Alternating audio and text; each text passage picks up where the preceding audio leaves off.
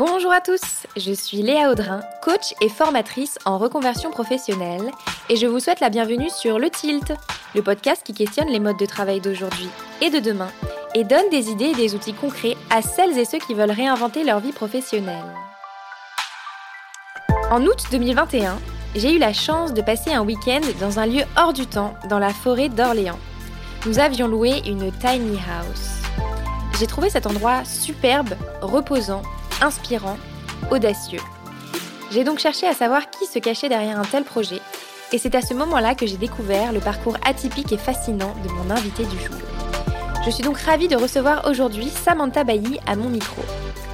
Samantha est avant tout autrice. Elle a publié une vingtaine d'ouvrages dans différents genres fantasy, manga, contes, romans, et elle est également scénariste pour des séries et pour des jeux vidéo. Ensemble, nous discutons de sa passion pour l'écriture, de son militantisme pour les droits des artistes-auteurs et de la difficulté de se faire une place dans le monde de l'écriture et de l'édition. Nous échangeons également sur les jeunes et les challenges qu'ils rencontrent pour s'insérer dans le monde du travail, car Samantha a écrit une trilogie à ce sujet.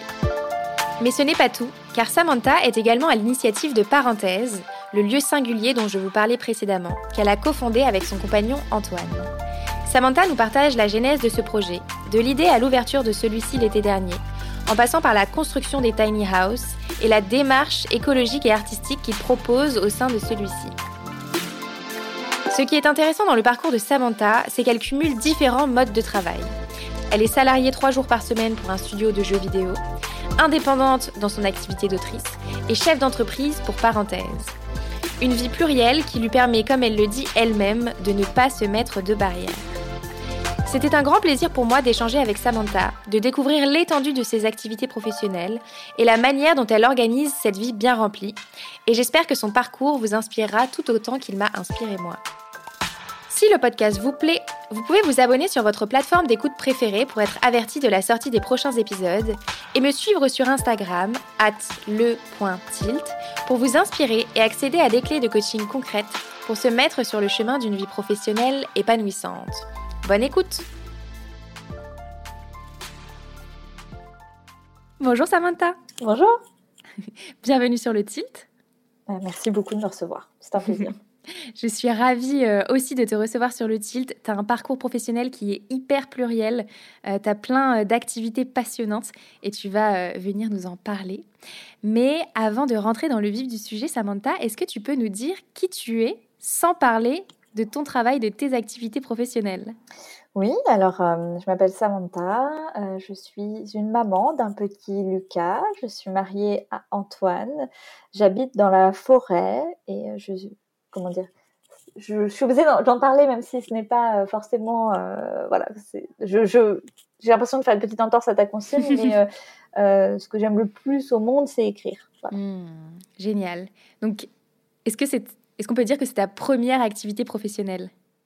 Oui, oui, oui. C'est même le cœur de toutes mes activités. Si on réfléchit bien, en fait, c'est c'est un oui, c'est une sorte de centre autour duquel converge ma vie et que ce soit personnellement ou professionnellement. Et ça rejoint euh, un certain nombre d'activités qui sont en effet différentes. Euh, tu as dit pluriel, c'est vraiment ça. Et plus plus j'avance en âge, on va dire, et plus je ressens euh, peut-être cette envie, ce besoin de, c'est pas me diversifier, mais quelque part de pas me mettre de barrières euh, ou d'interdits dans ce qui m'anime et ce que j'ai envie de faire. Mmh, génial. Et du coup, c'est quoi les activités professionnelles que tu t'es euh, créées autour de ton cœur de métier d'autrice? Alors tout d'abord, je suis autrice vraiment de livres. C'est euh, ma, première, je dirais, activité. J'ai publié une vingtaine d'ouvrages dans des genres très divers, que ce soit euh, des romans contemporains, des romans de fantasy, des scénarios de manga, euh, des albums pour la jeunesse, des romans plus pour les adolescents. Et en plus de ça, je suis scénariste, que ce soit pour l'audiovisuel, donc pour des séries, mais aussi pour les jeux vidéo. Euh, qui est voilà, une autre partie de l'activité d'écriture, mais je dirais sur d'autres euh, domaines et dans d'autres formats. Et euh, en parallèle de tout cela, avec mon compagnon, on a fondé un lieu hybride, je dirais, qui s'appelle Parenthèse, où en fait on propose des hébergements insolites qui sont des tiny en plein cœur de la forêt d'Orléans, avec la particularité d'être inscrit dans le champ de, bah, du tourisme durable, de tout ce qu'on appelle l'écotourisme au sens large, Et ce qu'il y a d'intéressant, je dirais, c'est que c'est pas qu'un lieu locatif où des gens viennent passer un petit séjour pour se ressourcer. En fait, il y a toute une réflexion artistique. Hein. chaque Tania, c'est personnalisé par des créateurs et créatrices. On propose aussi des retraites de création, ça peut être d'écriture, de photos, de musique, de plein de choses différentes. Et en fait, dans la vocation sociale de notre projet, on a développé un système qui permet à des artistes de venir en résidence chez nous en étant rémunérés et en pouvant se consacrer à la création dans ce cadre assez exceptionnel. Mmh, génial. Effectivement, c'est assez exceptionnel. Moi, j'ai eu la chance d'y aller euh, l'année dernière. Vous aviez ouvert, je pense, depuis euh, un ou deux mois. Je ah sais oui, plus. parce qu'on a ouvert, écoute, on a ouvert le 1er juillet. Ok. Et eh ben moi, je suis venue, je pense, le deuxième week-end d'août. Je suis venue le week-end où vous avez accueilli vos moutons, vos biquettes. Ah, avec Tokyo Yoki. Ah Exactement. Ah, bah, t'es venu le meilleur week-end de l'année. On les entendait, on les entendait s'installer. D'autant plus que tout au début, elles étaient, euh, elles étaient encore bébés, elles avaient 8 mois. C'était des petites agnelles qu'on a récupérées chez une éleveuse euh, qui est juste à côté. Et donc, elles, euh, elles bêlaient pas mal. Parce que, Et C'était trop bien. J'avais adoré. Et hum, du coup, avant qu'on qu'on vraiment décortique comment est né euh, ce projet parenthèse, je te propose qu'on bah, parte euh, au final de la genèse de tout ça, qui est euh, l'écriture. Comment ça t'est venu, cette passion pour l'écriture? Écoute, c'est une question qu'on me pose souvent et hum, c'est pas que c'est difficile d'y répondre, mais ça a toujours été une évidence. c'est pour ça que j'ai du mal à, comment dire, à peut-être rationaliser ça. C'est que j'ai toujours aimé écrire. Tu vois, en sixième, quand euh, je me souviens, les profs, tu sais, en début d'année, demandent euh, de plier une feuille à 4 en deux, d'écrire son nom, son prénom, euh, machin, profession des parents. Et puis, il y a un petit moment où ils disent, voilà, écrivez ce que vous avez envie de faire plus tard. C'est vrai. Et moi, en sixième, je m'étais écrivain. Et c'est bizarre parce que si j'avais su ce que tout cela comportait, notamment sur le fait d'en faire un métier, je pense que je n'aurais pas mis ça sur cette feuille à cette époque.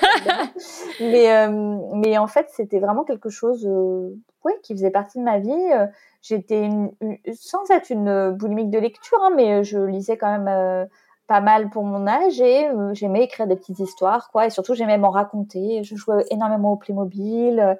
J'aimais me raconter des histoires et je dirais que euh, c'est une formule que j'aime bien, que beaucoup d'artistes disent, c'est que c'est aussi une façon d'avoir quelque part euh, conservé quelque chose que je faisais enfant dans ma vie d'adulte, qui est de, de, se raconter des histoires et donc là de les raconter aux autres de manière plus élaborée que évidemment quand on a 6 ans et qu'on joue au Playmobil, bien sûr.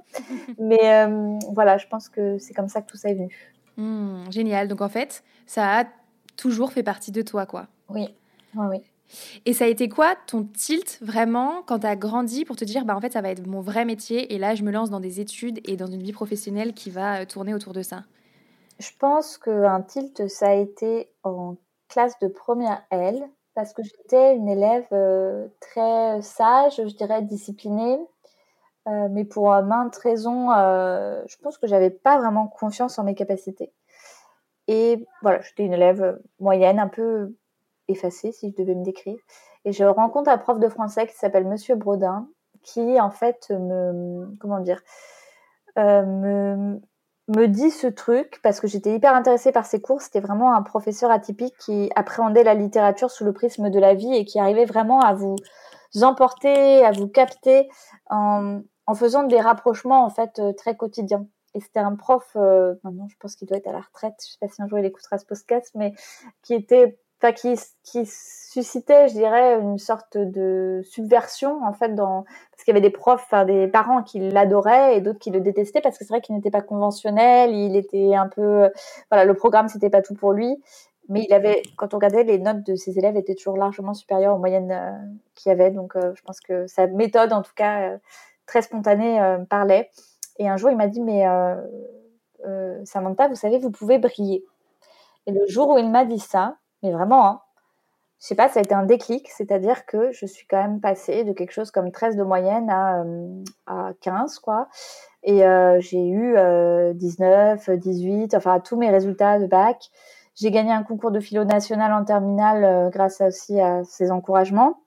J'étais en finale d'un concours de plaidoirie, pareil, national sur la cause de la Biélorussie. Quand on voit tout ce qui se passe en Russie aujourd'hui, j'ai des réminiscences. voilà. bref, en fait, il c'est vraiment une force bienveillante, je crois, qui m'a autorisée à, peut-être assumer mes capacités ou en tout cas ne pas avoir peur de les montrer. C'est assez étrange, mais peut-être en tant que femme, enfin il y a souvent plein d'explications inconscientes qu'on pourrait trouver.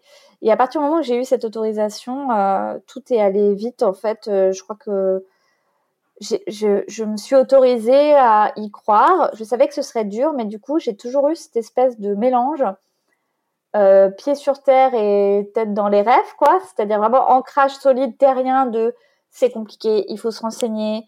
Euh, le marché de l'édition est un monde complexe. Je veux savoir où je mets les pieds. Je veux avoir une approche très euh, pragmatique des choses. Et en même temps, je ne veux pas pour autant m'interdire de penser que ce qui est très peu possible ne peut pas l'être du tout. Mmh, génial. En fait, tu t'es créé les meilleures conditions euh, d'entrée de jeu pour pouvoir y arriver, quoi. Quelque chose de très rationnel et au final une espèce de spiritualité autour de ce projet qui t'a porté, quoi.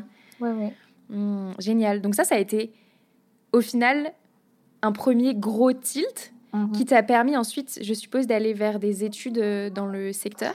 Oui, en fait, euh, bah, j'avais l'opportunité de faire une prépa canipocagne donc j'étais assez poussée par mon grand-père notamment, mais euh, je n'ai pas eu envie de le faire parce que, en fait, euh, très rationnellement, encore une fois, je me disais, mais attends, quand est-ce que je vais avoir le temps d'écrire? En fait, si je me retrouve euh, dans des études certes stimulantes avec probablement une porte d'entrée importante et bah, qui était importante aussi parce que moi je viens plutôt de ce qu'on appelle une classe moyenne. Enfin voilà, euh, mes parents n'ont pas particulièrement fait d'études et tout ça, donc euh, il n'y avait pas non plus cette euh, culture ou cette éducation de faire de grandes études dans ma famille, en tout cas du côté de mes parents. Et donc il y avait un peu cette pression que je ressentais, mais je me suis dit non mais attends, moi ce que je veux c'est écrire, donc j'ai décidé de faire une fac de lettres. Et c'est vrai que c'était l'idéal pour moi parce que l'université a cette souplesse en fait que je ne pouvais pas avoir en prépa où j'ai suivi mon cursus avec énormément d'appétence et de passion, mais j'ai pu avoir vraiment un temps que j'ai dédié à mes romans. Et mon plan, qui a fonctionné, on ne sait pas comment, c'était que je me disais, OK, j'ai cinq ans d'études. Durant ces cinq années, j'essaye de publier, de faire publier mon premier livre à compte d'éditeur. Et euh, ça s'est produit. J'ai signé mon contrat quand j'étais en L2 et j'ai publié mon premier roman quand j'étais en L3. Et, euh, et donc voilà, j'avais en fait un plan, quoi qui a marché, on ne sait hmm. pas comment. parce que, parce que tu as tout mis en place pour que ça marche. Oui, tout à fait. Mais il y a tout ça, mais c'est vrai qu'il y a une part aussi, je dirais, de. C'est pas de chance, mais en tout cas de, de hasard dans tout ça qui fait que euh, il y avait à l'époque une petite maison d'édition en fantasy qui, euh, voilà, qui, qui laissait sa chance aussi à des jeunes auteurs et autrices. C'est pas quelque chose que j'ai beaucoup revu par la suite dans ces conditions-là, en tout cas. Donc j'ai l'impression qu'il y a eu un faisceau euh, d'événements et d'éléments qui ont fait que qu'il y a eu une opportunité euh, de, publier cet ouvrage.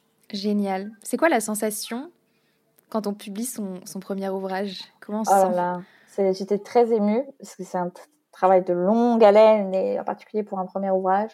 Et ouais, je me souviens vraiment de l'émotion euh, la première fois que les livres sont arrivés euh, plastifiés. Voilà, c'est des gros, comment dire, des grosses piles qui arrivent empaquetées.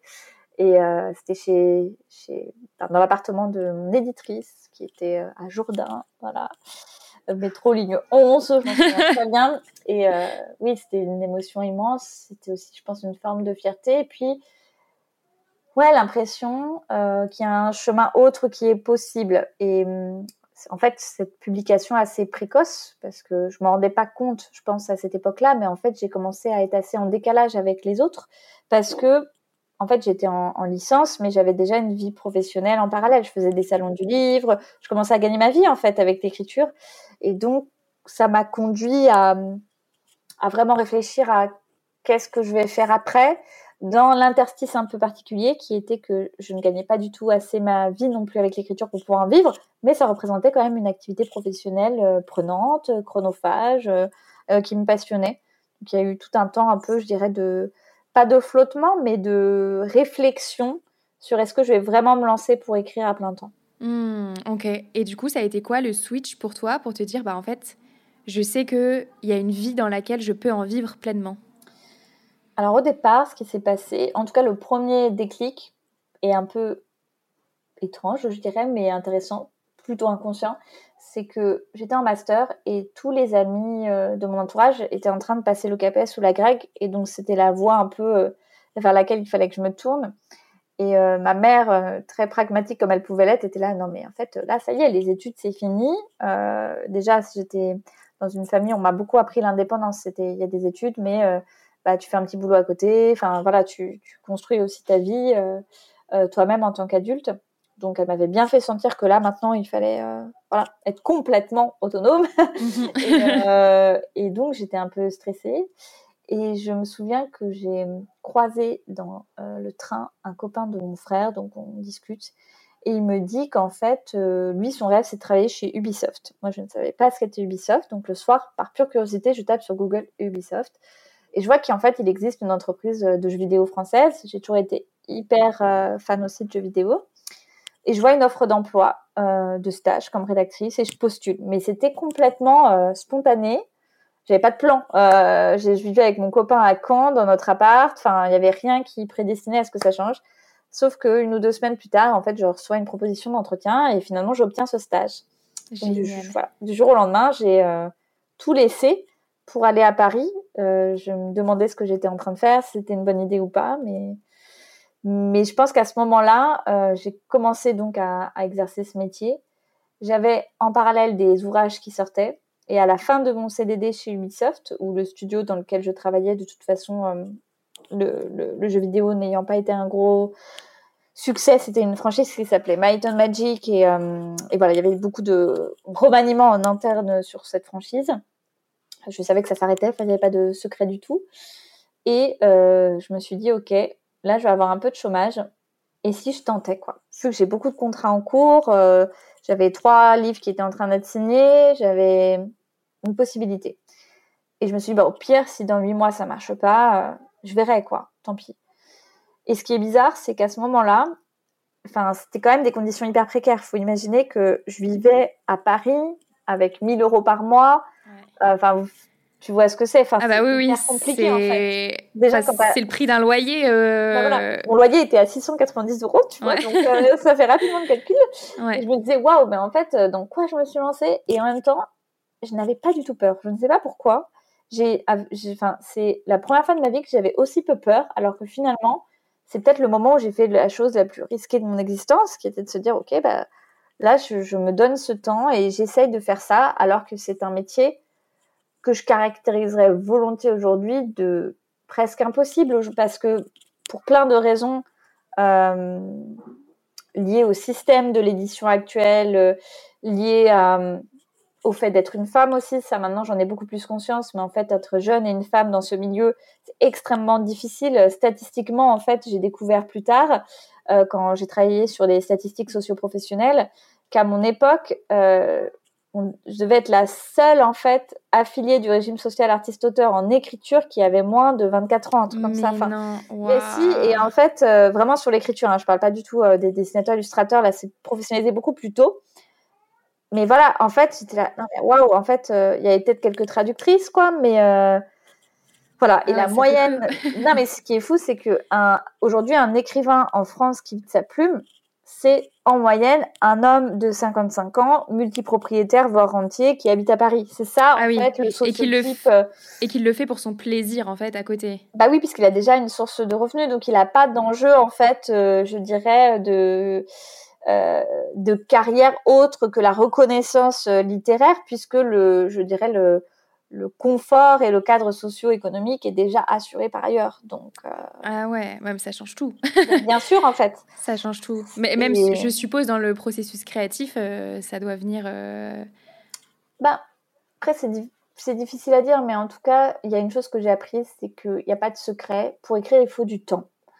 Et d'un point de vue, oui, très terre-à-terre, justement, bah, pour avoir du temps, euh, bah, quand on a des enfin quand on fait un travail qui est difficile et qui est éprouvant et qu'on rentre le soir et que peut-être on a des enfants, j'en sais rien, en fait, on n'a pas l'espace mental ou, l'énergie possible pour aller écrire un roman de 400 pages. ça peut arriver, bien sûr. Enfin, ce que je veux dire, il y a plein de, contre-exemples d'histoires fabuleuses, de contes de fées, de femmes euh, qui ont écrit de minuit à 2 heures du mat dans ces circonstances et qui ont réussi à faire un best-seller. On en entend parfois des histoires comme ça, mais c'est vraiment pas le cadre optimal. Et justement, on nourrit quelque part un fantasme. C'est l'exception. C'est l'exception. La mhm. vérité, c'est que écrire, euh, à la fois, c'est quelque chose qui peut être absolument euh, passionné et intuitif et complètement faire partie de sa vie sensible. Mais c'est aussi un travail, ça requiert une discipline, un temps incompressible qu'il qu'on donne à cette activité, tout simplement. Mmh. Et du coup, est-ce que depuis ce CDD chez Ubisoft, tu cumules et euh, l'écriture sur euh, tes ouvrages et l'écriture pour les jeux vidéo? Ça a été fluctuant. Euh, en fait, c'est-à-dire que j'ai beaucoup écrit plutôt pour les romans. Et je faisais des missions en freelance régulières pour des entreprises de jeux vidéo ou du conseil parfois, des relectures, des choses comme ça de, scénarios, quand par exemple une entreprise de jeux vidéo, euh, quand elle va lancer ce qu'on appelle une vertical slice, c'est-à-dire euh, une sorte d'extrait en fait du jeu pour aller convaincre un, éditeur euh, de jeux vidéo, elle peut avoir besoin de quelqu'un en conseil d'extérieur qui va en fait oui faire une sorte d'analyse et des retours construits avec de une objectivité ou un regard neuf qui est nécessaire. Donc ça, ça j'aime beaucoup faire ça. C'est hyper intéressant parce que voilà, on peut voir le jeu en cours de construction. On est extérieur en même temps à l'entreprise, donc on, peut vraiment être très libre de, son analyse et je trouve ça chouette.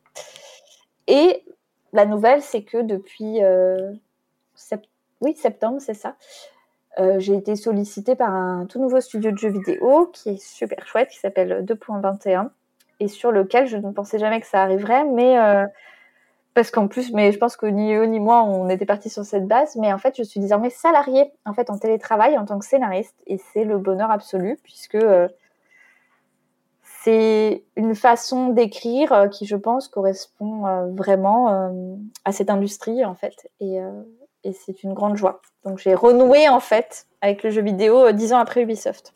Incroyable. Et du coup, c'est la deuxième fois que tu es salariée. Ouais, c'est que la deuxième fois de ma vie c'est hyper intéressant. Et, euh, et en fait, ce qui est intéressant, c'est que j'avais eu une opportunité. En fait, euh, on est venu me proposer il y a cinq ans un très très beau poste en fait dans le jeu vidéo de directrice créative, euh, avec plein d'avantages sur. Enfin, c'était vraiment intéressant.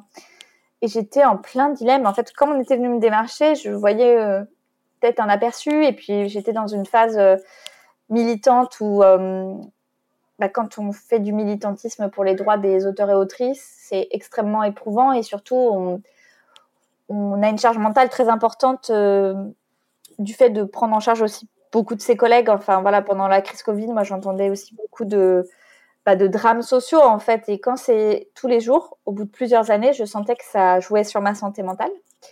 Et donc, je me disais, peut-être que ça, c'est aussi une façon de faire un break, d'aller vers autre chose. Euh, et, en fait, ça ne s'est pas fait au final. Et vu le conflit intérieur que j'avais vis-à-vis de ça, manifestement, c'était qu'il fallait pas le faire. Et là, ce qui est très intéressant, c'est que c'est un cumul de deux choses. C'est que j'ai cette activité qui est à temps partiel et parenthèse. Et du coup, j'ai vraiment la sensation d'un équilibre que je pensais inatteignable et qui finalement s'est construit de lui-même que je n'aurais jamais osé rêver, en fait. Hmm, c'est génial. Et tu vois, je trouve ça, non mais je trouve ça hyper précieux que tu le dises avec euh, autant de transparence parce que euh, donc moi, je traite pas mal le sujet de la transition professionnelle, etc. Et il y a énormément de fantasmes autour de l'indépendance. Oui, ah oui. Et alors moi, je ne prône pas l'indépendance pour tout le monde. Je trouve ça très dangereux parce que je pense que tout le monde n'est pas capable de le faire. Et ce que je trouve chouette dans ce que tu partages, c'est que en fait, on peut trouver un équilibre dans différents statuts. Tu vois? Tout à fait. Parce que sur l'indépendance, je suis complètement d'accord avec toi. Donc euh, pendant 13 ans, euh, j'ai vécu uniquement de l'écriture à titre euh, indépendante. J'ai fait un burn-out, j'ai eu beaucoup de stress, d'autant plus que je suis dans un milieu professionnel où on n'admet pas en fait que c'est un travail d'écrire. Et donc c'est aussi pour ça que j'ai bah, été présidente de la Charte des auteurs illustrateurs jeunesse et de la Ligue des auteurs professionnels pendant trois années avec le projet de tenter, on a, on a politiquement euh, quand même euh, eu un certain nombre euh, de petites avancées, bien trop vagues pour la profession, mais qui sont quand même déjà un changement de paradigme énorme, qui est d'essayer de faire reconnaître en fait que c'est une profession indépendante. Et il y a des professions indépendantes qui peuvent tout à fait être dans le cadre d'une régulation du point de vue du droit du travail. C'est des choses qui existent. Et je pense que la question de l'indépendance est très importante à traiter parce que, en tant que femme, je l'ai vraiment ressenti euh, quand j'ai eu un bébé, notamment quand j'étais enceinte. J'ai, ça fait 13 ans que je cotise à mon régime de sécurité sociale j'ai mis cinq mois à toucher mes indemnités de congé maternité.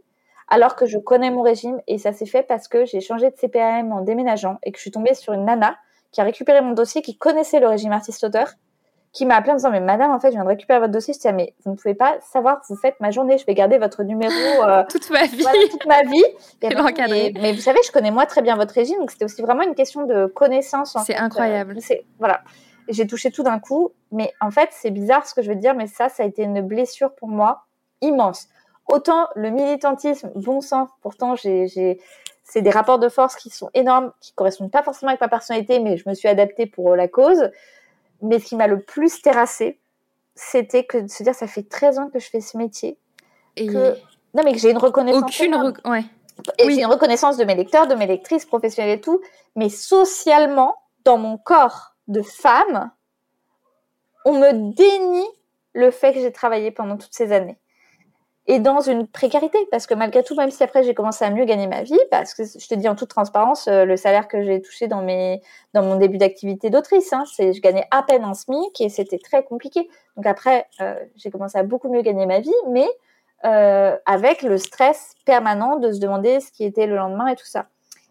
Et c'est intéressant parce que quand j'ai eu cette possibilité d'être salariée j'ai eu un petit vertige de me dire oh mon dieu mais mon indépendance! Et en fait franchement je me sens pas du tout comment dire, plus en subordination, étrangement, que ce que je faisais avant. Parce qu'en fait, quand un éditeur vous demande de, rendre un manuscrit à telle date, c'est la même chose. Au fond, je veux dire, c'est, enfin voilà, il y a un peu moins de jours cadrés peut-être. En effet, parce que là, c'est des jours euh, spécifiquement où je travaille, d'accord, euh, pour une entreprise, mais ça m'a, en fait, ça m'a soulagée aussi d'être, euh, de rencontrer une entreprise qui a des valeurs sur l'équilibre et qui sont des jeunes qui ont une réflexion sociale euh, dans le jeu vidéo de se dire bah l'inclusivité c'est important, les équilibres professionnels personnels c'est important. Et en fait ça me fait un bien fou d'être avec des personnes aussi éveillées euh, sur ces sujets-là. Et vraiment je me sens bien. Et euh, je me sens bien comme salarié dans une activité d'écriture où il y a énormément de liberté de création parce que c'est un studio indépendant. Et donc je me dis c'est possible aussi. Il est possible comme tu dis d'avoir des des équilibres, de pas être dans une radicalité, de trouver des espèces de, moyens de fonctionner comme ça. Hmm. c'est génial. Tu sais quoi je suis... Non mais je suis trop contente parce que je savais pas qu'on allait parler de ça et je et je trouve ça cool comme message parce que j'ai du mal à trouver des personnes qui sont euh, dans un ouais dans un je dirais même pas entre deux dans un cumul de différents statuts hmm. et qui sont euh, hyper heureux avec ça et pour moi ça vient aussi avec une autre réflexion que tu viens de de toucher du doigt c'est ce truc de prendre soin, de trouver la culture d'entreprise dans laquelle on va être bien, tu vois. Et ce truc de rejet complet des entreprises parce qu'on a été dans une, deux, trois boîtes qui avaient absolument euh, pas travaillé leurs valeurs et comment ils, les, ou alors comment ils les incarnaient, ben, en fait, ça demande plus de travail à l'entrée dans une entreprise, de savoir comment est-ce que tu vas être traité, comment ça va se passer, etc. Mais ça existe, quoi. ça euh, existe, et puis bah, peut-être que c'est aussi toute une nouvelle génération de personnes qui commencent à avoir la trentaine, euh, qui ont eu des succès derrière eux, qui font qu'ils ont les moyens aussi financiers aujourd'hui de construire ce genre d'entreprise avec cette philosophie. Et moi, je suis bluffée. En fait, je suis bluffée parce que je, euh, comment dire, euh, ça me fait un bien fou. Je me rends aussi compte que euh, le milieu de l'édition est un milieu qui est très conservateur et qui a une forme de violence en fait internalisée. On en parle de plus en plus. Hein. Il y a eu des enquêtes, Mediapart, etc. Donc c'est des choses qui sortent. Mais quelque part dans ce milieu-là, euh, socialement, je pense que j'ai eu une souffrance qui s'explique complètement, qui aujourd'hui a totalement disparu, tout simplement parce que euh, j'ai intégré, je pense, euh, un cadre qui, a, des valeurs en fait humaines. C'est tout bête ce que je veux dire, mais en tout cas, voilà, lié à des personnalités très certainement qui ont fait de ça un certain nombre de valeurs cardinales et, c'est un trésor, c'est un trésor de rencontrer des personnes comme ça. Et je me dis que ça, c'est très précieux, qu'il faut le, hmm. qu'il faut le chérir, quoi. C'est génial. Et alors, en préparant euh, mon interview, j'ai vu que tu avais écrit une trilogie sur les jeunes et le travail. fait. Alors, est-ce que tu peux nous en parler? Il faut que je te l'envoie. bah, je serais ravie de le lire parce que quand j'ai vu ça, j'étais là. Mais incroyable. Donc c'est quoi le quelle est l'histoire Quels sont les, les, hum, sujets que euh, ces jeunes euh, bah, abordent dans l'entreprise, découvrent dans l'entreprise? Alors, ça s'appelle euh, Les Stagiaires. En fait, c'est une trilogie en trois tomes qui suit un groupe de jeunes entre 20 et 30 ans. Donc, ils sont six et ils font un stage au départ dans une entreprise de jeux vidéo, mhm, euh, mais plus largement du divertissement. Ça qui est intéressant, c'est que c'est euh, une entreprise qui s'appelle Pixis et qui est transmédia. Donc euh, ça mélange de l'édition, du jeu vidéo, beaucoup de secteurs. Et en fait, tous rêvent d'y travailler pour différentes raisons, mais notamment parce que c'est une génération qui a grandi avec tous les produits culturels qui ont été quelque part conçus par Pixis. Et donc, on suit Ophélie et Arthur, qui sont deux personnages aux trajectoires euh, diamétralement opposées. Ophélie, elle est fille de restaurateur en Bretagne. Elle fait de la communication un peu, euh, voilà, avec une envie moyenne. Et euh, elle est absolument une espèce de passionnée de cette entreprise depuis toujours. Et elle obtient le stage de ses rêves là-bas. Donc, elle décide d'aller à Paris. Et Arthur, lui, en fait, est étudiant dans une école de commerce prestigieuse dans une famille assez bourgeoise euh, qui a déjà euh, tracé un cadre pour lui, hein, qui est de dire bon, voilà, tu feras ton stage en banque, ça va être super. Enfin voilà, tout est déjà un peu euh, préparé à l'avance. Il est en couple avec une fille qui s'appelle Juliette. dans une atmosphère, je dirais, assez toxique d'école de commerce, avec, je sais pas si tu as entendu parler de ça, mais c'est des trucs réels qui existent, tu as le qui a chopé qui dans l'école de commerce, qui est une espèce de revue en fait, euh, qui alors je... monde un peu trash, enfin voilà. Je connais pas, mais je vois bien l'idée. tu vois l'idée. Ouais. Et, euh, et, en fait, ces deux personnages se rencontrent dans le cadre de ce stage, mais il y en a plein d'autres euh, qui gravitent, et on suit. Comment dire, vraiment des phases de vie, des tranches de vie, avec tous les enjeux que ça représente, c'est-à-dire le stage, ce moment très particulier. On est à la sortie des études, au début du monde du travail. Donc, on est dans un entre-deux très étrange. On n'est pas tout à fait encore un salarié de l'entreprise pleinement, mais on n'est plus tout à fait un étudiant pour autant. Et on essaye d'apprendre les règles, les codes d'une culture d'entreprise. Et c'est, enfin, je me suis éclatée à écrire cette trilogie. Je, je, je l'adore. Je, ne dis pas du tout qu'elle est bien. Hein, c'est pas ce que je veux dire, mais j'ai eu un plaisir fou à, à, décrire ces trajectoires de personnages. Et ce que m'a toujours dit le livre de poche qu'il a publié, c'est qu'il y a peu de livres euh, de voix de cette génération de manière très réaliste en fait pour parler de cette période. Donc évidemment, il arrive tout un tas de choses euh, passionnantes parce que c'est une entreprise qui a une culture d'entreprise euh, assez singulière, euh, des managers au profil différent, cette envie de vouloir se donner absolument et les manipulations, je dirais, qui sont faites aussi en entreprise sur comment psychologiquement on va infléchir sur des personnes en fait qui sont prêtes à tout pour travailler dans un cadre spécifique et comment une violence en fait va s'exercer dans le cadre du travail euh, à cause de ce prisme en fait? Et en, fait, quand je te parle comme ça, je me dis mais c'est logique que je sois devenue militante. mais euh, c'est les prémices. c'est les prémices, en tout cas, d'une sensibilité, d'une réflexion sur ce que fait le monde du travail, le monde de l'entreprise à l'être humain. Euh, comment on peut être porté par une entreprise, comment elle peut aussi nous détruire, et comment des êtres humains, en fait, euh, jeunes, d'horizons sociaux très divers, ça c'était important, cohabitent ensemble, vont travailler ou non ensemble, et en fait vont devenir des amis pour le coup. Euh, on, les suit de les 20 à leurs 30 ans et on les voit vraiment grandir côte à côte. Et, euh, voilà. Oh, c'est génial. trop bien, ça me donne trop trop envie de le lire et tu vois, ça me fait penser à... Donc moi j'accompagne des personnes qui sont justement dans... où ils cherchent à, trouver euh, là où ils vont avoir du sens dans leur boulot, est-ce qu'ils vont être utiles, etc.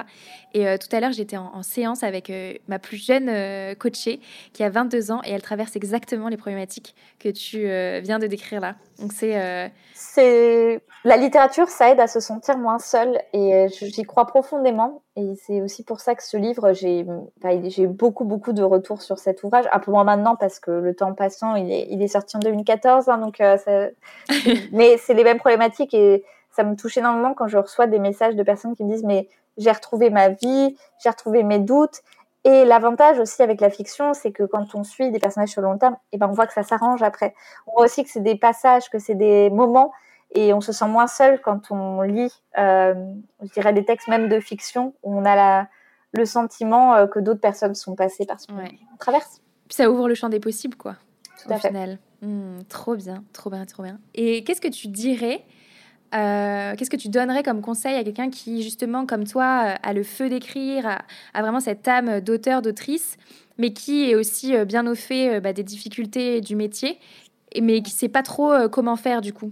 Avec ces deux dualités-là. Je comprends. c'est vrai que c'est pas évident. il y a encore quelques années, je leur dis mais allez-y, foncez, croyez en vos rêves. Et c'est ce que j'ai beaucoup fait sur ma chaîne YouTube, où je donne des conseils là-dessus. Et d'ailleurs, j'ai assez rapidement essayé de, non pas diluer, mais en tout cas d'apporter de la nuance pour pas que les gens, enfin pas faut pas qu'il y ait de la poudre aux yeux, quoi. Je pense qu'il faut vraiment être lucide. Voilà. Je pense qu'il faut être lucide, il faut regarder les choses en face. Euh, il faut s'équiper juridiquement. Voilà. Mon plus grand conseil, ce serait ça, c'est que euh, sur la partie écriture, de toute façon, euh, se donner ce temps, écrire, c'est la partie du processus créatif, c'est celle qui est la plus, comment dire, la plus intime. Et après, l'autre partie sur laquelle on n'a pas prise, c'est vraiment le milieu, le milieu. Et donc, vouloir en faire une activité professionnalisée, puisque c'est là la question aujourd'hui, ça demande, je pense, d'être très renseigné, adhérer très vite à un syndicat comme la Ligue des auteurs professionnels, aller sur le site de la Ligue des auteurs professionnels, voir toutes les informations qu'on peut trouver sur euh, le statut, euh, sur le régime et tout ça. Je pense qu'il faut être informé. Et comme on est dans un milieu où l'information est difficile à trouver, il y a quand même la chance maintenant qu'il y ait cette organisation professionnelle euh, qu'on a cofondée avec Tatiana Dronet, Johan Sfar, Denis Bajram, Maliki, enfin bien d'autres euh, artistes-auteurs. Maintenant, il y a cette source d'information quand même pour essayer de guider les jeunes. Donc, ne pas hésiter à y aller et à se nourrir de ces expériences-là. Mmh, génial. Et mmh, du coup, là, tu parlais de, de process créatif. Est-ce que tu dirais que tu as un process créatif commun à toutes tes activités? Non, je pense pas. non, non, je pense que c'est très différent parce que ce sont des activités quand même assez, euh, oui, différentes. Euh, je pense que l'écriture d'un roman me demande vraiment beaucoup plus euh, d'intériorité, d'introspection, de solitude, de calme, voilà. Je, par exemple, j'ai un roman qui est en cours, mais de très longue date. Ça m'est jamais arrivé de prendre autant de temps à écrire un livre avant. Et parce que je suis devenue maman et que c'est très difficile pour moi en termes de, oui, d'attention, de mes capacités mentales en fait de tout donner à mon petit euh, le soir, voilà, de passer du temps, de jouer avec lui, et après de me poser et d'écrire alors que je me sens un peu euh, vidée de quelque chose dans le sens où j'ai vraiment, euh, ouais, mentalement, je pense que j'ai mis beaucoup de mon, imaginaire dans autre chose, et du coup, en ce moment, dans mon processus de création, je me sens plus à l'aise avec un processus collectif, c'est-à-dire je crée dans mon coin, mais j'ai des phases, un jeu vidéo, on est tout à fait d'illustration, c'est que peut pas écrire un scénario sans travailler de manière rapprochée sur le game design. C'est impossible. En fait, un jeu, l'histoire, en tout cas, plus dans l'ambition de ce qu'on peut avoir envie de faire, c'est qu'il y ait quelque chose d'organique, en fait, euh, que le gameplay du jeu soit vraiment mis au service de l'histoire et inversement, qu'il y ait quelque chose qui soit imbriqué. Et dans ce cas-là, ça demande vraiment un travail collectif. Et du coup, ça, c'est une stimulation en ce moment dans le processus de création qui convient parfaitement, je dirais, de, de l'état dans lequel je suis aujourd'hui, qui est que, ouais, je pense que je j'ai plus de mal à être dans mon intériorité du fait de ma vie de famille qui a changé. Hmm. C'est alors moi j'ai fait pour euh, j'ai fait une formation en neurosciences il y a pas longtemps. Ah très bien. Et euh, des infos alors non mais parce que en gros, dépendant de la charge cognitive de ce que tu fais, tu peux pas être, si par exemple tu es sur un gros roman et que tu es sur un gros jeu vidéo et que ton enfant il te demande une grosse attention, bah, cognitivement tu peux pas avoir la même intensité euh, de réflexion et de créativité sur, euh, sur ces trois choses-là. Enfin, c'est scientifiquement pas possible, tu vois. Et vraiment, ouais, mm. et je le sens, c'est la première fois de ma vie, parce que je suis quand même une hyperactive, comme tu as pu le voir, que bah, je sens euh, une limite, et en plus qui touche à quelque chose d'intime, qui est que ça, c'est un truc intéressant. Enfin, c'est un sujet intéressant. C'est euh, vouloir euh, être une bonne maman, au sens euh, être un repère pour mon enfant, l'aider à grandir, l'élever, l'élever, voilà, littéralement. Et en même temps, ne pas m'oublier moi-même, ce qui est très important.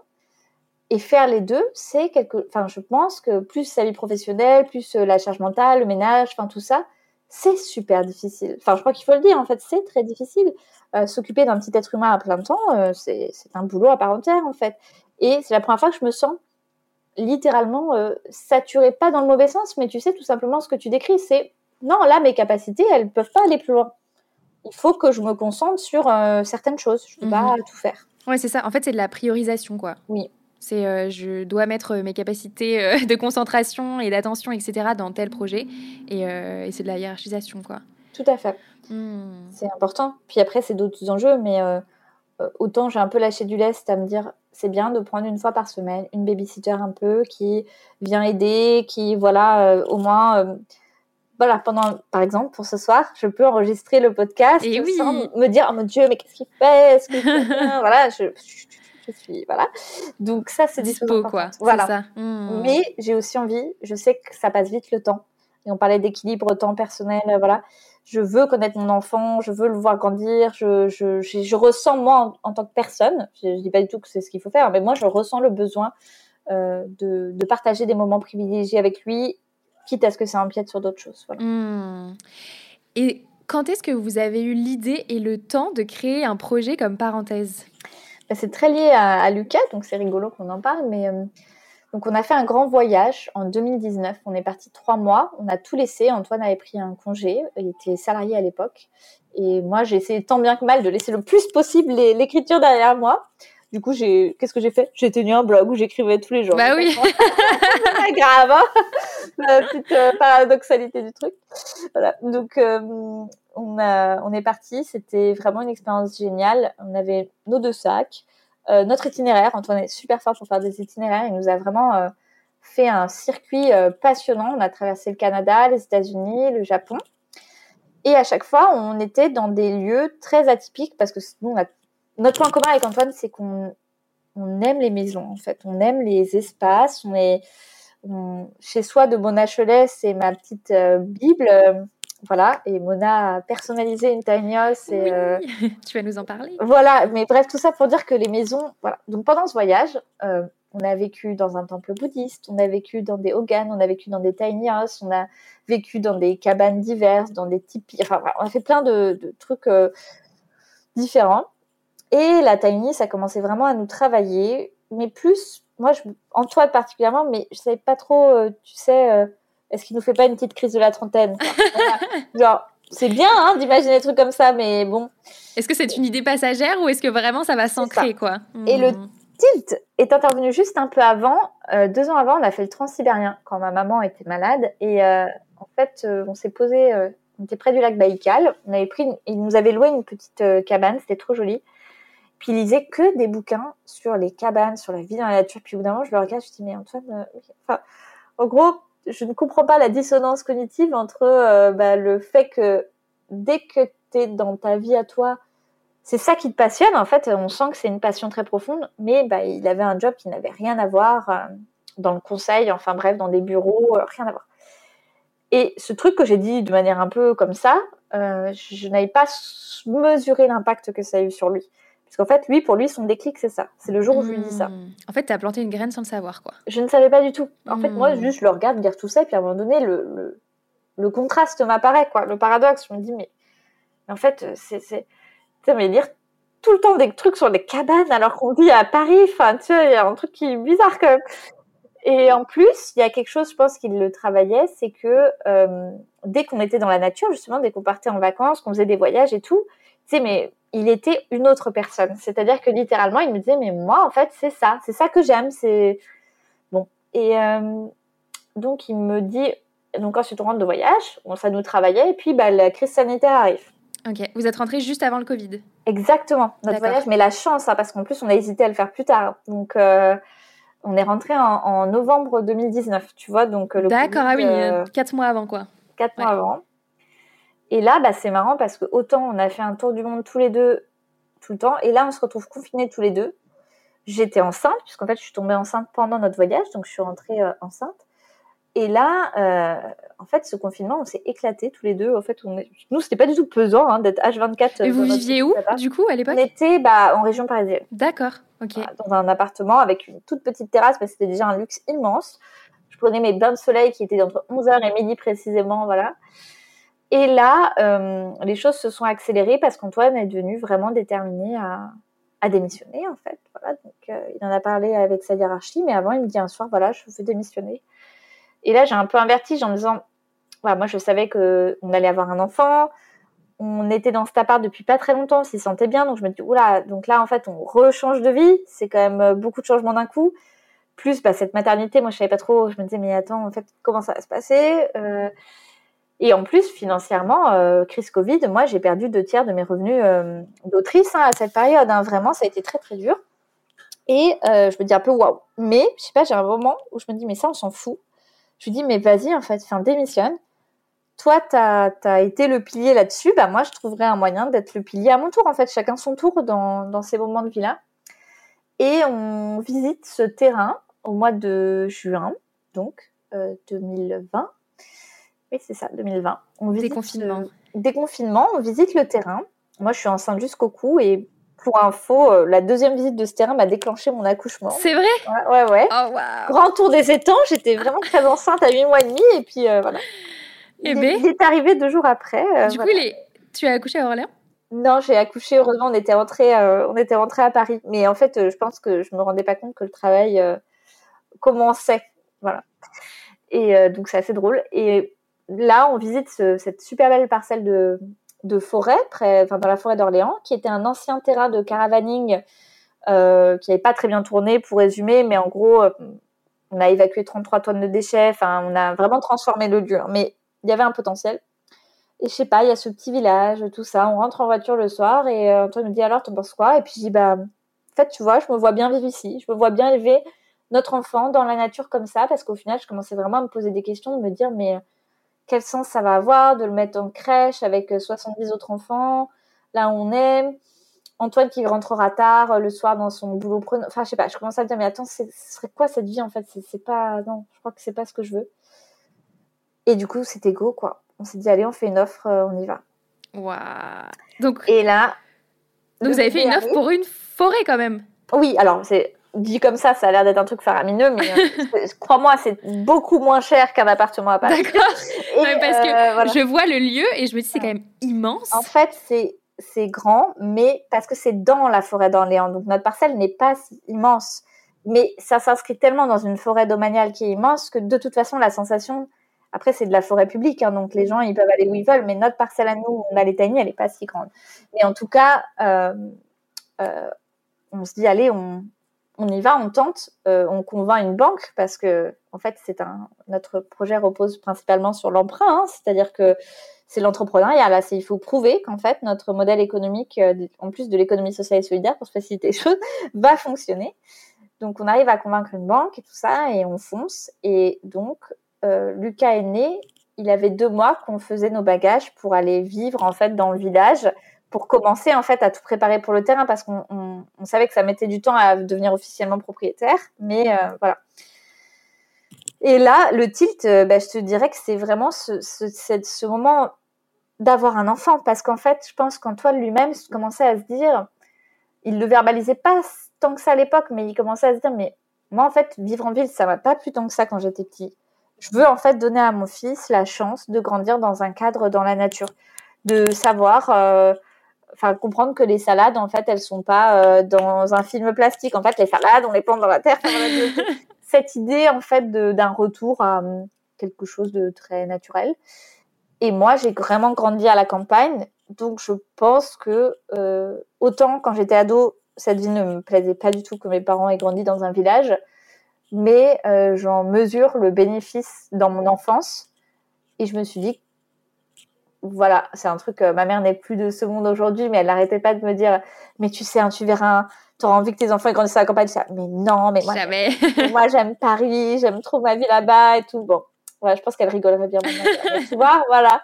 Et, euh, et je pense que c'est aussi mon lien avec elle qui est disparu. Et je pense que ce projet, c'est un peu la réconciliation quelque part de comment j'ai été élevée et ce que je suis devenue. Quoi. Voilà. Mmh, génial.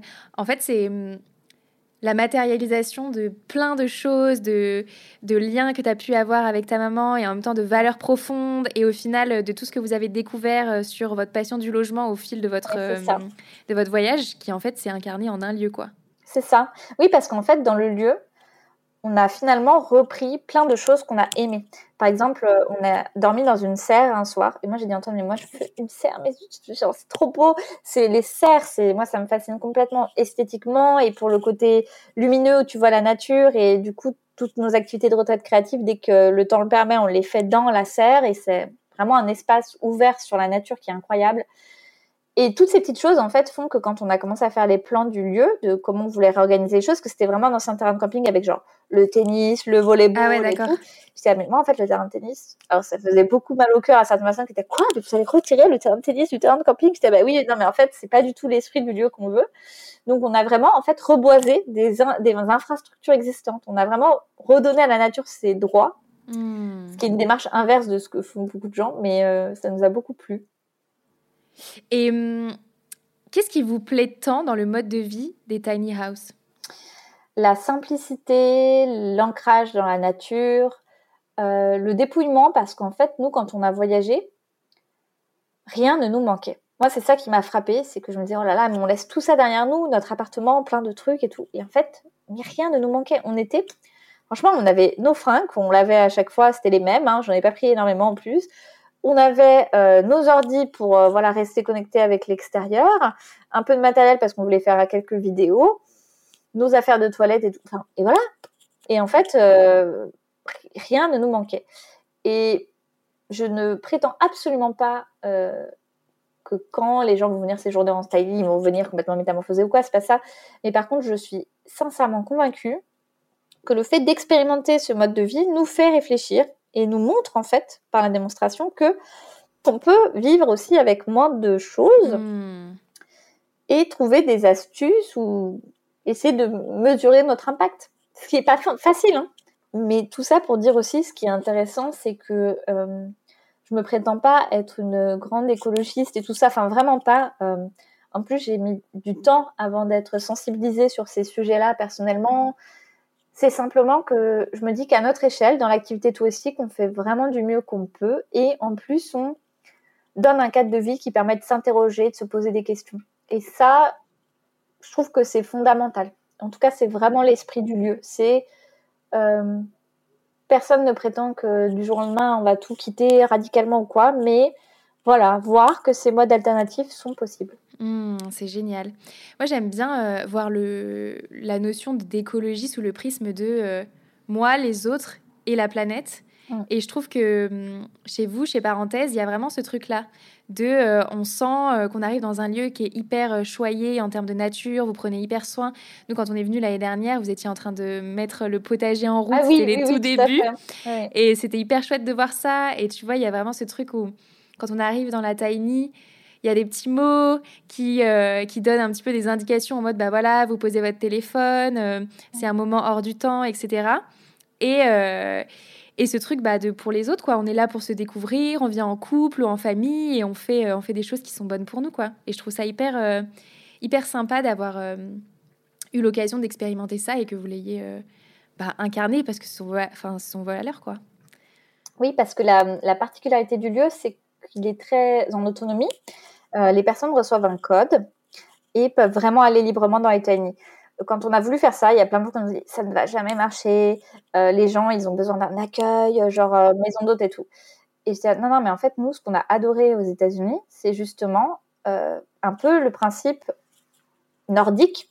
Tu as une cabane dans les bois dans lesquelles tu vas le week-end, c'est limite ta résidence secondaire, tu vas, tu poses tes affaires, tu vois personne en fait. Et euh, évidemment, si les gens le souhaitent, ils peuvent croiser des gens, ils peuvent nous voir, ils voient sûrement des gens qui travaillent de ci, de là dans la forêt et tout. Mais s'ils veulent aussi ne voir personne, aller dans leur tiny, être tranquille, c'est possible. Et ça, en fait, je trouve ça très intéressant parce que pour moi, l'hospitalité, ce n'est pas que l'accueil physique. Euh, notre hospitalité, c'est une hospitalité qui est discrète dans le sens où, par exemple, le, le matin, on pose les petits déjeuners devant la porte, on frappe pas, on laisse les gens tranquilles et tout ça. Mais on leur donne des outils en fait dans la tanière quand ils arrivent. Mon hospitalité, ça a été que j'ai choisi absolument chaque objet qui se trouve dans chaque tiny house. La poterie est faite main. Euh, j'ai pensé chaque modèle avec euh, Sandra Gagné qui est la potière. En l'occurrence là, j'ai écrit tous les textes euh, du livret d'accueil en essayant de projeter tout ça. Du coup, c'est une hospitalité plus diffuse, mais que je trouve intéressante parce que l'hospitalité, c'est peut-être aussi le respect des besoins des autres. Et donc, parfois, on a besoin d'être tranquille. Mhm. Oui, puis enfin, les gens, ils viennent pas en pleine nature euh, pour rien non plus, tu vois. Exactement. Mm. En fait, c'est l'hospitalité sous le prisme de l'expérience aussi, je trouve. Oui, oui. C'est. Euh, C'est hyper chouette. Bon, en tout cas, vous l'aurez compris, moi j'étais conquise. Donc, si ah les bah. personnes qui nous écoutent ont envie d'une échappée dans la nature, pas trop loin de Paris, c'est vraiment le, le lieu euh, vraiment adéquat. Comment est-ce qu'on fait naître des tiny houses Ça, c'est une grande question.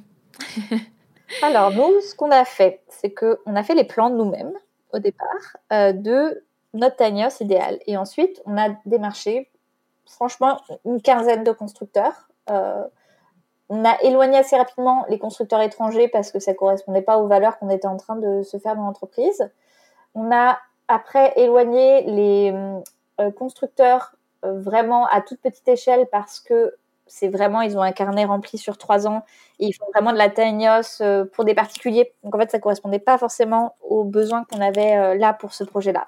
Et on a trouvé Sistebois, qui est un constructeur qui en vendait qui ne faisait pas particulièrement de la tiny qui faisait des cabanes, mais euh, qui a dit allez, euh, donnez-nous vos, plans et tout ça.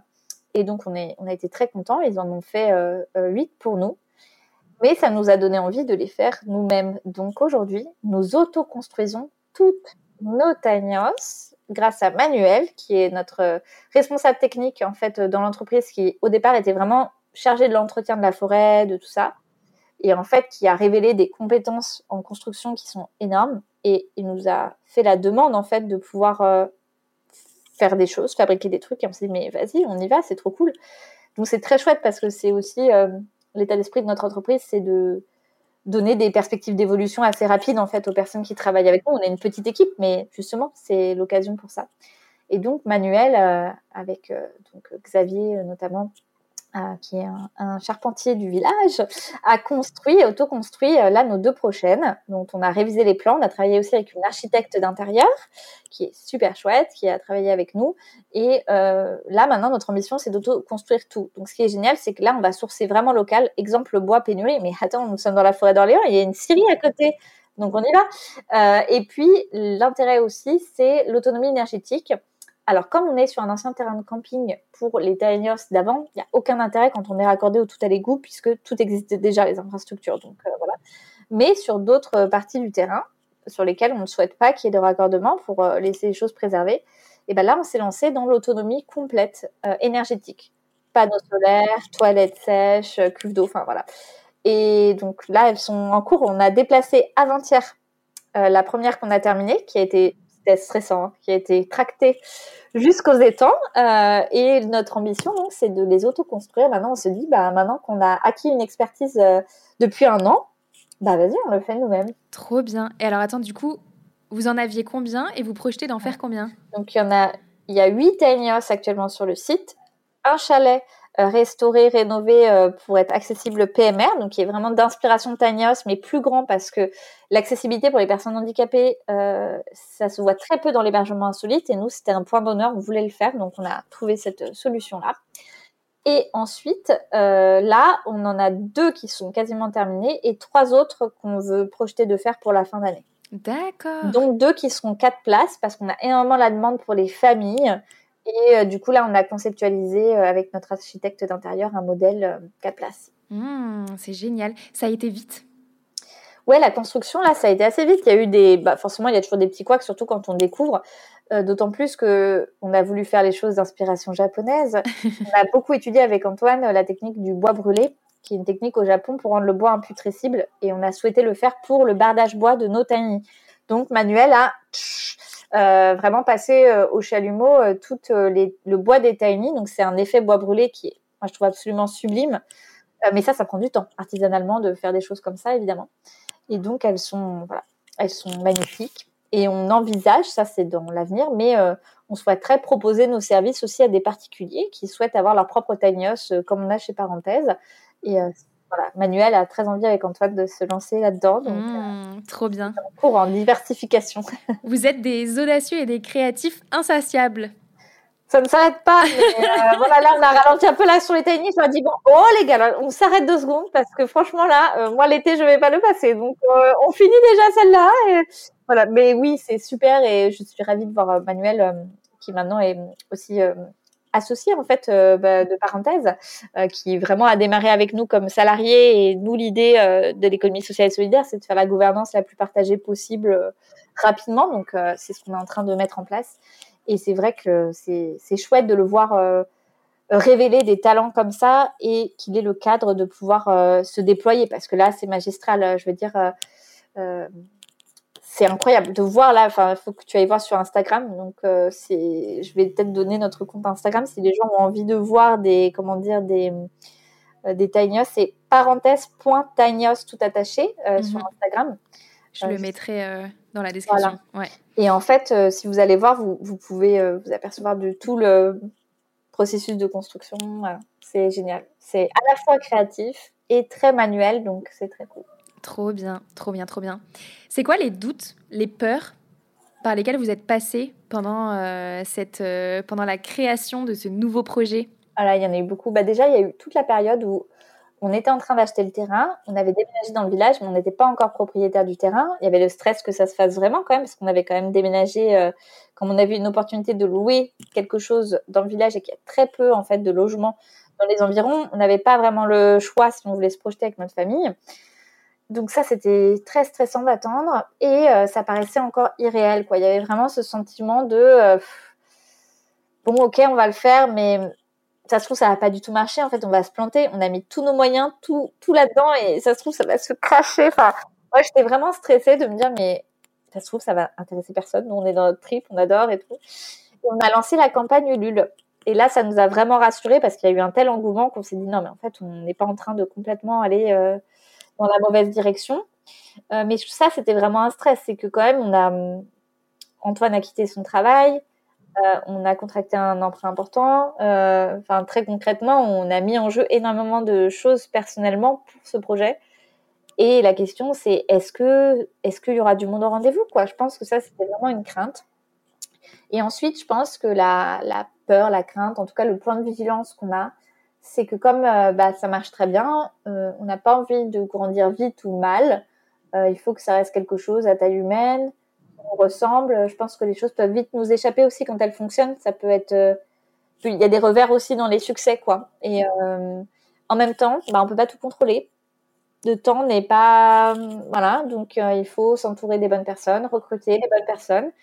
Et je trouve aussi que ce qu'il y a d'intéressant, c'est que ça fait relativiser beaucoup de choses parce que on est venu avec un projet social chez Parenthèse. Nos salaires, par exemple, on a décidé pour le ménage on ne passerait pas par des agences d'intérim qui payaient mal euh, les femmes de ménage, comme on peut le voir euh, tout le temps. On s'est dit, bah, nous, on va recruter, on va proposer de la stabilité, euh, un CDI, enfin vraiment des, conditions stables aux personnes qui travaillent chez nous. Et en même temps, bah, ça pose aussi des sujets RH parce qu'on peut avoir les meilleures volontés de valeurs possibles. On peut aussi faire des recrutements de personnes qui ne vont pas être en adéquation avec ces valeurs et ça peut aussi poser problème. Donc maintenant, on se retrouve aussi dirigeant d'entreprise avec des vrais questionnements de, bah, de management, de ressources humaines, euh, qui font euh, nuancer un certain nombre de choses. Parce que quand soi-même, on est hyper à fond et qu'on a la culture en plus de l'indépendance, comme tu me disais, enfin, nous, y a, on travaille tout le temps, en fait. Ça, on ne s'arrête jamais et on prend nos vacances. Quand même, là maintenant, on a fait ce choix de prendre des vraies vacances. Ça nous a fait énormément de bien euh, en début d'année, donc on va le refaire. Hein, on va aussi travailler sur notre, nos problèmes d'addiction au travail. Et, euh, ce que je veux dire par là, c'est que du coup, euh, voilà, c'est recruter dans une région où le bassin d'emploi est défavorisé et très complexe. on peut venir avec les meilleures intentions du monde et se faire accompagner socialement pour ça. C'est quand même un challenge parce que il faut aussi être lucide, je pense, sur la nature humaine et sur le monde du travail. à l'inverse, autant les chefs d'entreprise, on peut décrire ce qu'on veut et dire, bah voilà, on peut tout à fait tomber sur des abus de ce côté-là, mais ça existe aussi, euh, voilà, du côté de salarié. Bah, voilà. Hmm. Donc, euh, le droit du travail est plutôt, je trouve, euh, bien fait pour ça, sur la protection salariée et tout ça, voilà. Et en même temps, je trouve ça intéressant de se dire que il faut être vigilant dans ses recrutements et ce n'est pas toujours simple quand on est dans un endroit enclavé. Voilà. Hmm, ouais, complètement. Et du coup, à quoi ressemble ta vie quotidienne, Samantha, entre ta casquette de chef d'entreprise chez Parenthèse, ta casquette d'indépendante en tant qu'autrice et ta casquette de salariée dans le domaine du jeu vidéo et ta casquette de maman et, de, et de femme d'Antoine? Oui, tout à fait. on en a cinq, on en a cinq. C'est déjà pas mal. Oui, ouais, alors euh, on a pas mal euh, patiné quand même euh, à trouver et je pense qu'on n'y est pas encore tout à fait arrivé. Mais en tout cas, pour mon travail salarié, moi, je travaille trois jours par semaine pour le jeu vidéo. Et là, je suis dans mon bureau, que tu vois là, je suis chez moi, comme ça, ça cloisonne vraiment les choses. Et je travaille, euh, je ne veux pas qu'on me parle, je veux qu'on me laisse tranquille, je suis dans mon bureau, je suis enfermée et je me concentre uniquement sur ma mission en télétravail pour le jeu vidéo. Il n'y a, que ça pour moi, c'est voilà. Donc ça, c'est très important parce que euh, je veux vraiment donner le meilleur pour ce jeu. Enfin, pour moi, c'est vraiment un projet euh, primordial, euh, essentiel, prioritaire, qui m'épanouit. Donc voilà. Une fois que j'ai fait mes jours, voilà, bah, parenthèse, c'est tous les autres jours en fait, et c'est parfois un peu le soir, hein, parce qu'il peut y avoir des petites choses, mais c'est quand même Antoine qui s'en occupe majoritairement. Et donc là, moi, je me concentre sur une chose, c'est apprendre à déléguer, c'est-à-dire que j'ai recruté une chargée de communication va qui était en stage, qu'on va garder en poste, on va lui créer un poste. Et là, mon idée maintenant, c'est vraiment d'apprendre à déléguer les tâches que je faisais chez Parenthèse à Sabrina qui vient d'arriver en disant, voilà, moi, parenthèse, c'est une partie beaucoup plus faible maintenant de ma vie parce que j'ai ce travail salarié. Donc, euh, maintenant, c'est de la passation, en fait. Et s'il y a des choses vraiment importantes, évidemment, on fait un point le lundi sur les choses essentielles. Euh, voilà. Donc, lundi, vendredi, je dirais que c'est mon moment euh, parenthèse. D'accord. Mardi, mercredi, jeudi, c'est salarié jeux vidéo. Maman, c'est un peu tout le temps, hein, entendu. Et le week-end, ce qui est super agréable, c'est qu'on mixe un peu les deux parce que, en fait, on va sur le terrain, on se balade avec Lucas, on, profite en fait de tous les atouts de ce cadre-là. Et c'est toujours un moment pour discuter avec les gens qui sont dans les tiny tout ça. Mais du coup, je trouve que c'est pas pesant. Je trouve que c'est vraiment plutôt un moment de, de plaisir. On, on, profite en fait de ce cadre exceptionnel et voilà comment ça s'articule. Donc, euh, il y a vraiment pour moi euh, deux métiers euh, côte à côte, mais dans des zones, comment dire, segmentées et partitionnées. Hmm. Je pense que c'est important. Hmm, trop bien. C'est une vie de slash, au final, assumée, pleinement organisée. Et, oui. et même Très organisée, c'est ça. Hein, parce que vraiment, hmm.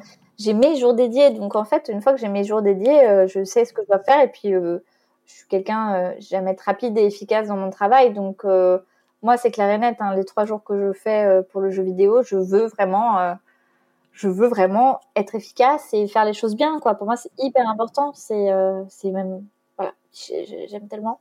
Et parenthèse, vraiment, c'est maintenant que j'ai développé le concept des retraites créatives. En fait, j'ai beaucoup de mon travail qui a été déjà fait. Parce que mon travail a surtout été un travail de conceptualisation en réalité, de création. Donc évidemment que je le suis, euh, mais j'ai réduit la voilure. Et je pense que ça va être amené à se réduire, non pas de plus en plus, mais à bien veiller petit à petit à comment dire, profiter du lieu et être en supervision.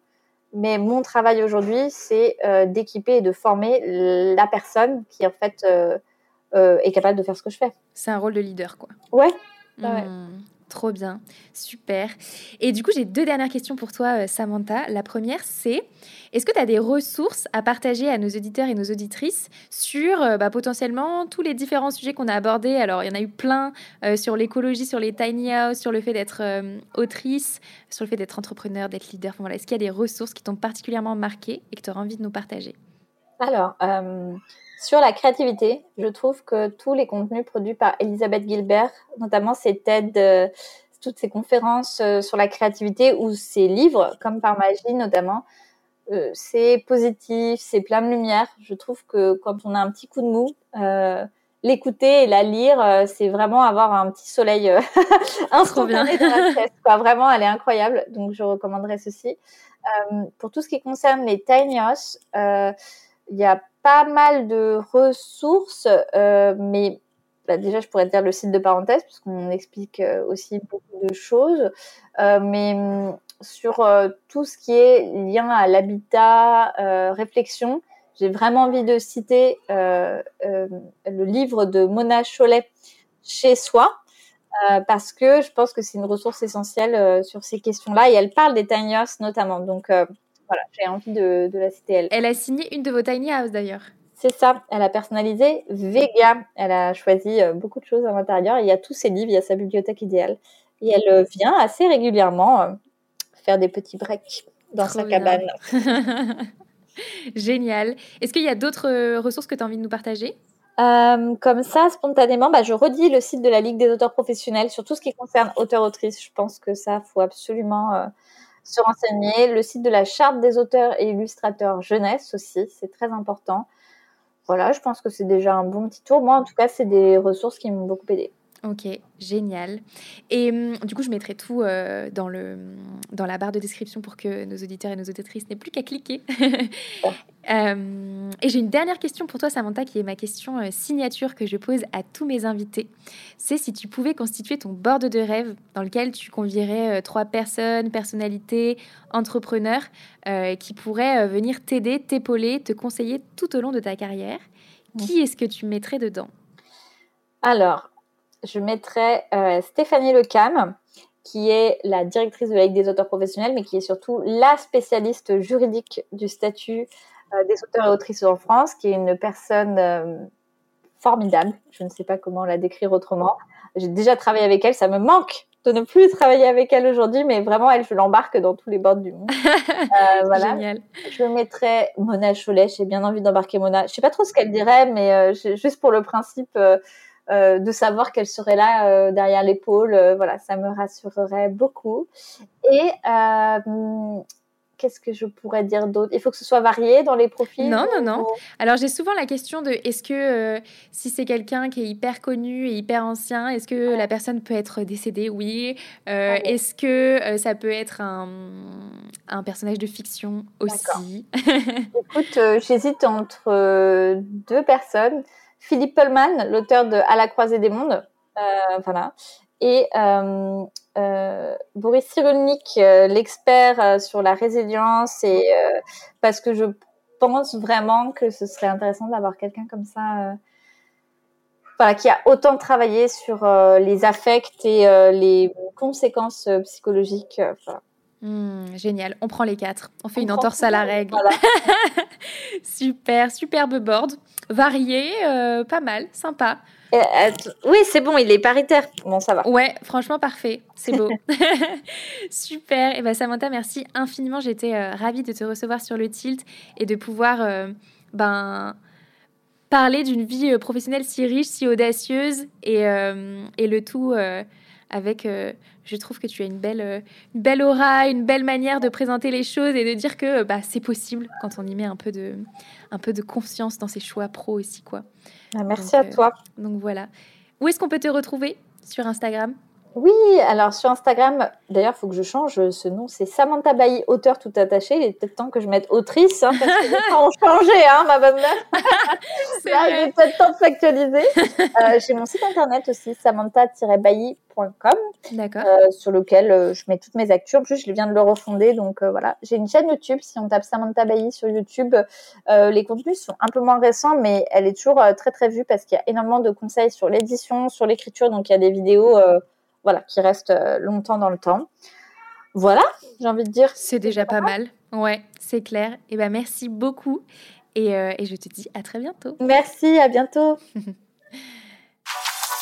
Merci beaucoup d'avoir écouté cet épisode avec Samantha.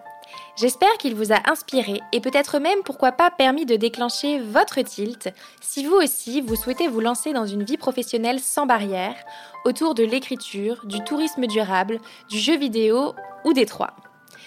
Et comme vous êtes encore là à m'écouter, c'est certainement que cet épisode vous a plu. Alors n'hésitez pas à m'envoyer un petit message sur Instagram at lepointilt pour me dire ce que cet épisode vous a apporté et me partager où vous en êtes professionnellement. C'est toujours un plaisir de vous lire. À bientôt!